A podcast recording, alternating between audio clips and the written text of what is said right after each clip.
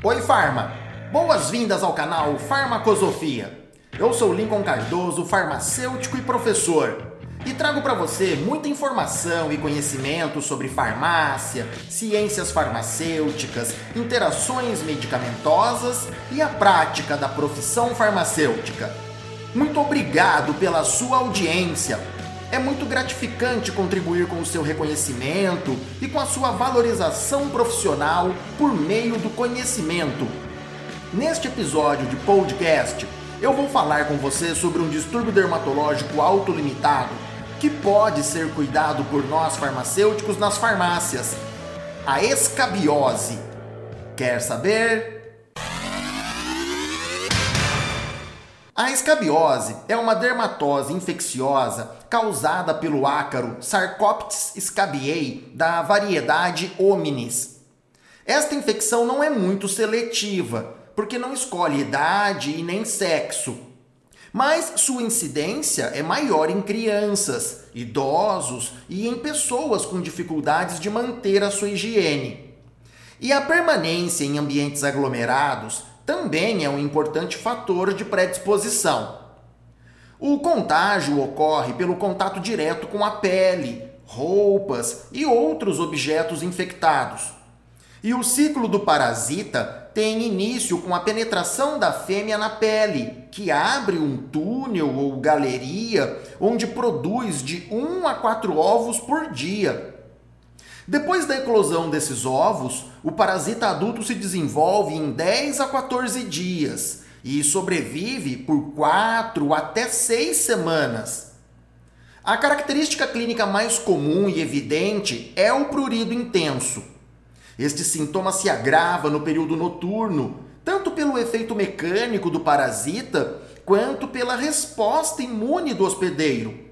E é justamente o prurido que, na maioria das vezes, leva as pessoas a buscarem auxílio em farmácias, por conta das pápulas que se formam e da coceira intensa que tanto incomoda.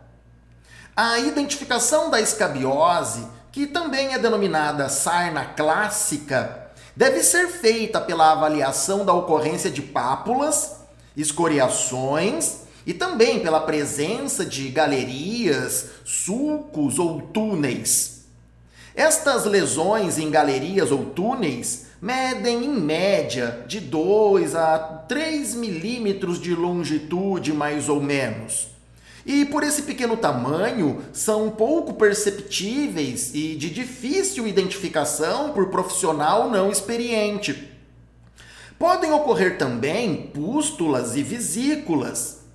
As lesões acometem o dorso das mãos e dos pés, o punho, o cotovelo, as axilas, as regiões inguinal e inframamária, o tronco, as nádegas e a porção interna das coxas. Para o diagnóstico, é necessário considerar o histórico do paciente, levantando a queixa de coceira intensa, predominantemente à noite a presença de sintomas em outros membros da família ou de convívio direto, além do exame físico para identificação e avaliação desses sintomas.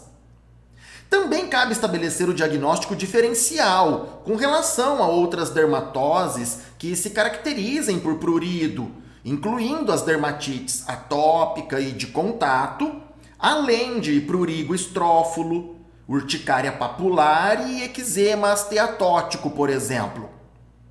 A escabiose também pode complicar, principalmente por infecção bacteriana secundária. O manejo da escabiose envolve orientação sobre medidas gerais de higiene, alívio do prurido e o uso de fármacos escabicidas. Como medidas gerais, deve-se recomendar a troca diária das roupas de uso pessoal e de cama, que devem ser lavadas e passadas a ferro quente. Todos os indivíduos de convívio frequente também devem ser tratados e orientados, mesmo que sejam assintomáticos. Esta medida visa a profilaxia e o combate à reinfecção. O tratamento farmacológico de primeira escolha é feito com a aplicação tópica de loção cremosa contendo permetrina a 5%.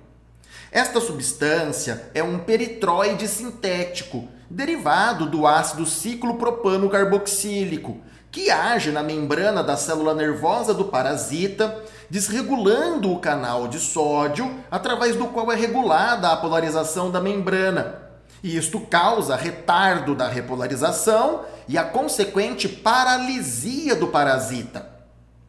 Outros produtos escabicidas também podem ser utilizados com êxito, como as loções à base de benzoato de benzila, em concentrações de 10 a 25%.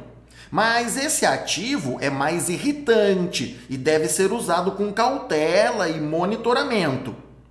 Também podem ser empregadas loções e pastas contendo enxofre precipitado, em concentração que vai de 5 até 10%.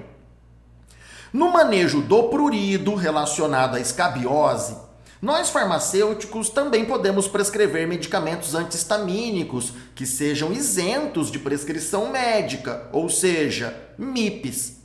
Dentre estes antihistamínicos, temos os de primeira geração, como a dexclorfeniramina, na forma de maleato, e a difenidramina, esses fármacos de primeira geração devem ser usados com cautela em crianças e em idosos, tá bem? Devido aos riscos de efeitos paradoxal e anticolinérgico.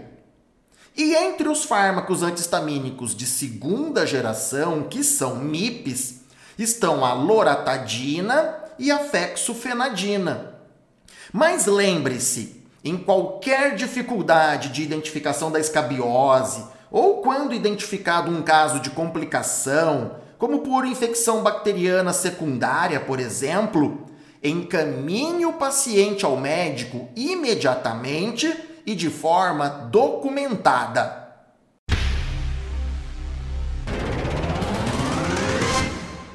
E então, Farma, estas informações contribuem para o seu exercício profissional?